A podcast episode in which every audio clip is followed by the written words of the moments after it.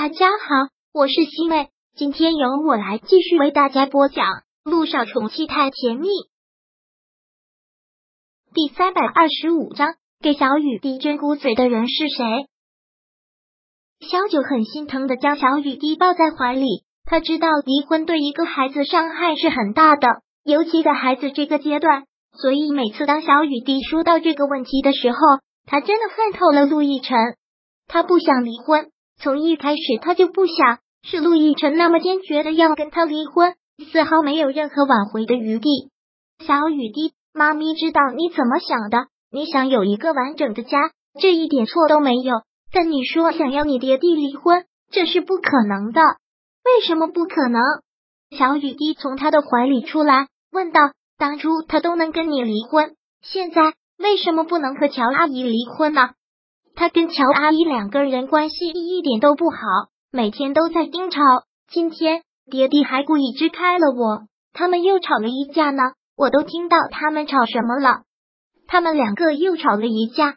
小丫头，这话不要乱说，那是他们夫妻之间的事情，你可别掺和。我没有掺和，我是在外面偷听到的。小雨滴干脆说道：“乔阿姨说什么？他是我的救命恩人。”要爹地对他态度好一点，但爹地听到这句话特别的生气，警告乔阿姨说：“以后不许再把他是我救命恩人的事情挂在嘴边。”我就听到这些救命恩人。萧九听到这里也是云里雾里，什么救命恩人？乔丽怎么可能会是小雨滴的救命恩人？是我听到他们两个就是这么争吵的。乔阿姨说是我的救命恩人，然后。又说什么骨髓在我身体里？反正他们两个吵架挺可怕的。骨髓在你身体里？萧九听到这句话，醍醐灌顶一般，什么意思？难道两年前给小雨滴捐骨髓的人是乔丽？不可能，怎么可能会是乔丽呢？不是说是一个医学志愿者吗？那他们两个的婚姻难道？你怎么了，妈咪？小雨滴看到萧九一下子变了脸色，愣在那里，也是吓了一跳，很是小心的问：“没什么，赶紧吃饭吧。”小雨滴，小九也坐在餐桌前开始吃饭，只是脑子一直的想着，这一晚上基本上都没有睡着，脑子里面一直都是小雨滴的话。现在小雨滴已经七岁了，不可能信口开河，而且这孩子从来也不会信口开河，说的肯定是真的。乔丽说他是小雨滴的救命恩人，又说到了骨髓，那就八九不离十了。两年前是乔丽给小雨滴做的骨髓移植，怪不得当时他就觉得这件事情很蹊跷。有什么医学志愿者会生怕让别人知道是谁，完全不符合常理。再加上陆亦辰离婚离的又那么急，难道真的是？小九感觉一下子好乱，脑子乱得很，就这样翻来覆去的睡不着。干脆起身，开了灯，走进了客厅，把这件事情前后都理了一遍，感觉已经八九不离十了，特别的可怕。乔丽就是这样嫁给陆亦辰的吗？也怪不得他们夫妻两个关系不好。但不管怎么说，他都是听了小雨滴一人之词，还不能下这样的结论。所以第二天一早，他就带着小雨滴去了光明医院。小雨滴还是径直走进了陆亦辰的病房，但萧九却是进了陆一鸣的办公室。今天这么早啊？看他这个点过来，陆一鸣真的是挺意外。是小雨滴吵着要过来见爹地吧？小雨滴实在是太懂事了，看得我好眼馋，恨不得一个冲动马上找老婆生个女儿。萧九现在没有任何心情跟他开什么玩笑，而是直接的问道：“一鸣。”我这么早过来是想问你一件事，什么事啊？陆一鸣看他这么严肃，就知道不是什么一般的事。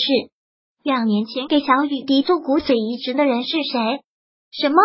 陆一鸣一下子被问懵了，然后又遮掩的说道：“不是跟你说了，是一个医学志愿者，不方便透露姓名。都已经过了两年多了，突然问这个做什么？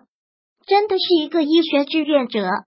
当然啊。”陆一鸣答应过陆亦辰，是绝对不会告诉任何人的，只有他们三个当事人知道。那我还真是命好，遇到了一个活雷锋。给小雨爹做了无偿骨髓移植，连一个当面道谢的机会都不给我。你要相信世上还是好人多嘛，总有无私奉献的人。一鸣，你觉得我还会相信吗？萧九很是严肃的质问。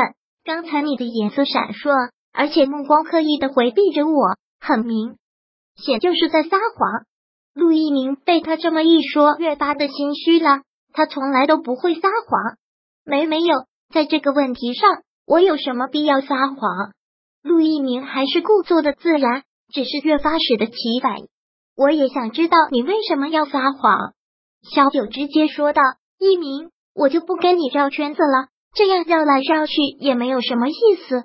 两年前给小雨滴捐骨髓的人是乔丽，对吗？你你都知道了。”陆一鸣真的是大吃一惊，他怎么会知道的？看到他这个反应，萧九也已经知道真相了，笑了笑。果然，那就让我再继续往下猜。应该是你先发现跟小雨滴配型成功的人是乔丽，然后你告诉了你哥，你哥让你瞒着我，在他做了一番挣扎之后，去找了乔丽。乔丽肯救小雨滴的条件就是让你哥跟我离婚，然后娶她。我说的对吗？完全对，萧九刚才分析的这些完全对，而且几个细节都已经说到了。果然，他很了解陆亦辰。知道了这个之后，萧九一下子全部都想明白了。也怪不得突然陆亦辰那么反常，会被狗仔拍到他跟乔丽在一起，原来是为了这个。然后他就真的娶了乔丽，所以他们夫妻两个关系一点都不好，因为只是在彼此折磨。因为什么？因为要救小雨滴，大两年了，这些他从来都不知道。也许他早该想到，他那么急的离婚会有什么别的原因，但伤心都懒得去猜罢了。萧九，陆一鸣忍不住说道：“我比任何人都清楚我哥我有多爱你，他从来都不想跟你离婚。”第三百二十五章播讲完毕。想阅读电子书，请在微信搜索公众号。常会阅读，回复数字四获取全文。感谢您的收听。